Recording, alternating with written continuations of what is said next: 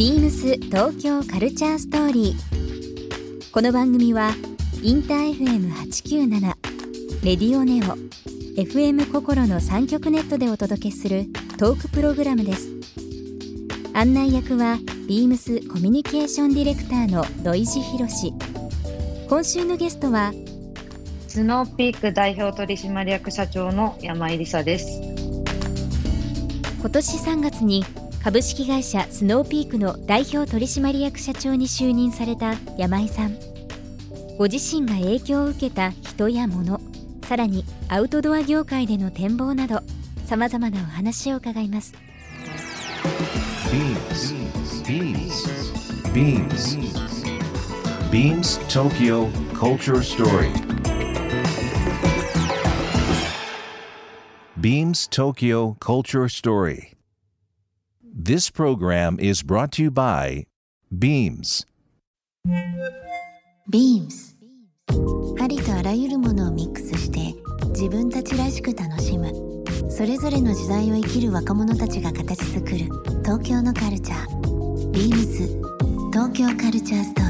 リー。僕はあのすごいスノーピークの製品好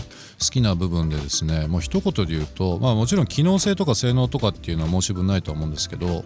やっぱりですね、はデザインなんですよね全ての、まあ、ウェアもあのいろんなものの作りもそうなんですけどいい意味での違和感というか自然の中にちょっとこう、はいはい。はいアーバンな香りもするものが馴染んでるっていうものあるし、その、家の中で使うものもですねやっぱりこういわゆる一言で言う山物ではなくてやっぱりこう、うん。スノーピークというデザインされたアイテムっていうのがあるので普段こう、いろんなものに、まあ、全てにデザイン求めてるわけじゃないですけどなんとなくこう使っていくにあたってかっこいいものでもありたいしうーん邪魔しないものでもありたいしデザインとして。けどいい意味で主張性もあるしっていうなんかその辺の一言で言うとデザインがねあの非常に大好きなブランドであります。あの違和感っていうあの例えすごい嬉しいですね。個人的には。うん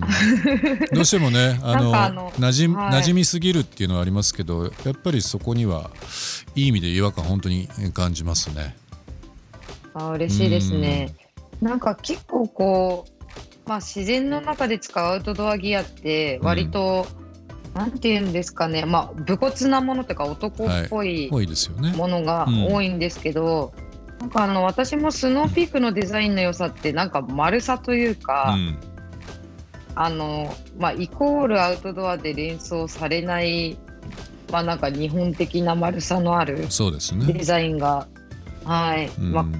今後も魅力としてデザインしていきたいなと思ってました。なんかあのー山の中にある先ほど、まあ、スノーピックさんの商品で重箱という住む箱という部分で一つの木のボックスがですね、まあ、お部屋になっているようなものがあるんですが僕以前、えー神楽坂のですね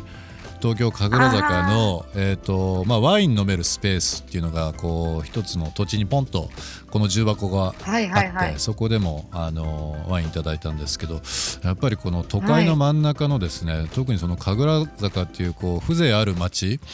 にですね、あのスノーピークさんの重箱の中で飲むワイン結構格別でしたねこれね。ああ嬉しいですね。そうあれちょっと今もう別のところに、はい。あの新しい建物が建ってるた今建設中なんで重箱はちょっと違うところに動かしちゃったんですけど、あのあれがえっと重箱自体あの建築家の隈研吾さんはい、と一緒に作らせていただいてて、うん。であそこの土井地さん行っていただいた神楽坂の、まあ、トレーラーっていう、まあ、レストランがったんですけどあそこはあの隈研吾さんの、まあ、息子の太一ですよね君が、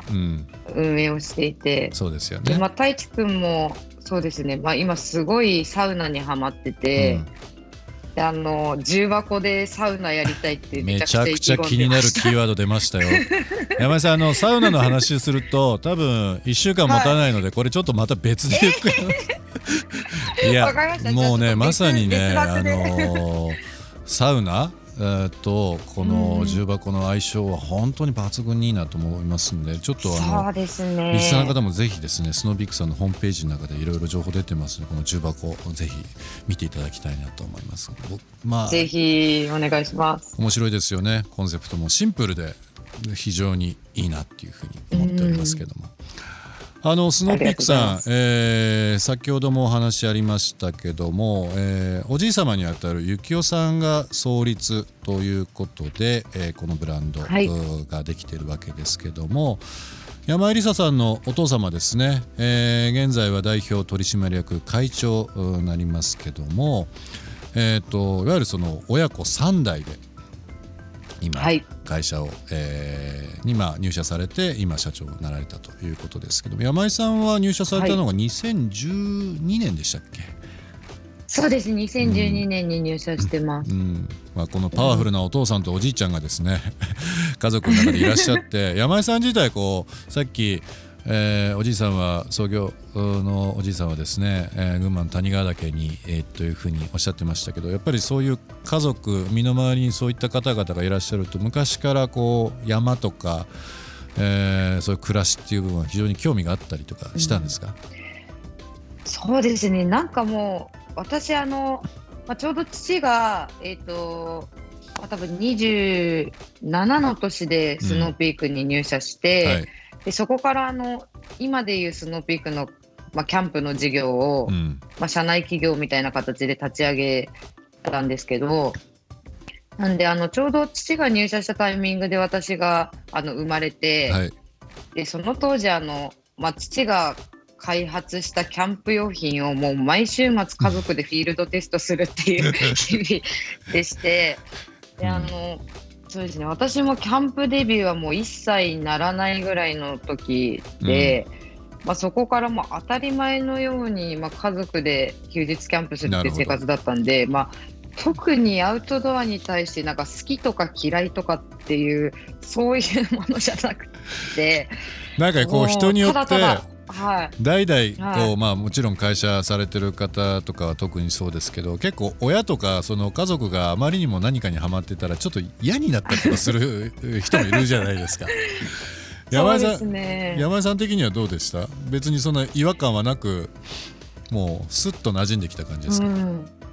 そうですね。なんかもう本当に生活の一部というかああのもう食食事するぐらいの感じだっなるほど。たのと、あとあのあその当時結構父親の周りになんかアウトドア好きの変なおじさんとかうんが、さんあのそういっぱいいたんですね。はい。でなんかそういう人たちにあのまあなんて言うんでしょうアウトドアの知恵というか、うん。あのここの草あの茎折って、うん。なんか舐めたらなんかまあ甘いから舐めてみろとか あのまあ川に入った時はうん。川に入った時はなんか膝膝より高いところに入るとはい。あの膝持ってかれて流されるから絶対自分の膝より深いところに入んなとか。なんかそういう結構生きる知恵みたいなものを生きる知恵ね。なんかはい、まあ、たくさんいただいたので、まあ、い今があるのかなっていうふうにも思ってます。ビームス東京カルチャーストーリーゲストにもプレゼントしました。番組ステッカーをリスナー1名様にもプレゼント。ツイッターでインター FM897 のアカウントをフォロー。プレゼントツイートをリツイートするだけでご応募できます。また番組への感想は「ハッシュタグビームス897」「ハッシュタグビームス東京カルチャーストーリー」をつけてつぶやいてください。もう一度お聞きになりたい方はラジコラジオクラウドでチェックできますビームス東京カルチャーストーリー明日もお楽しみに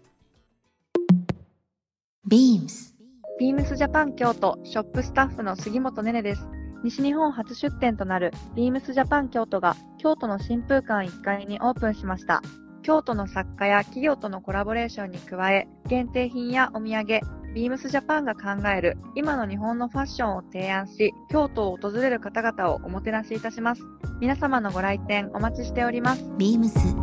東京カルチャーストーリー Beams Tokyo Culture Story. This program was brought to you by Beams.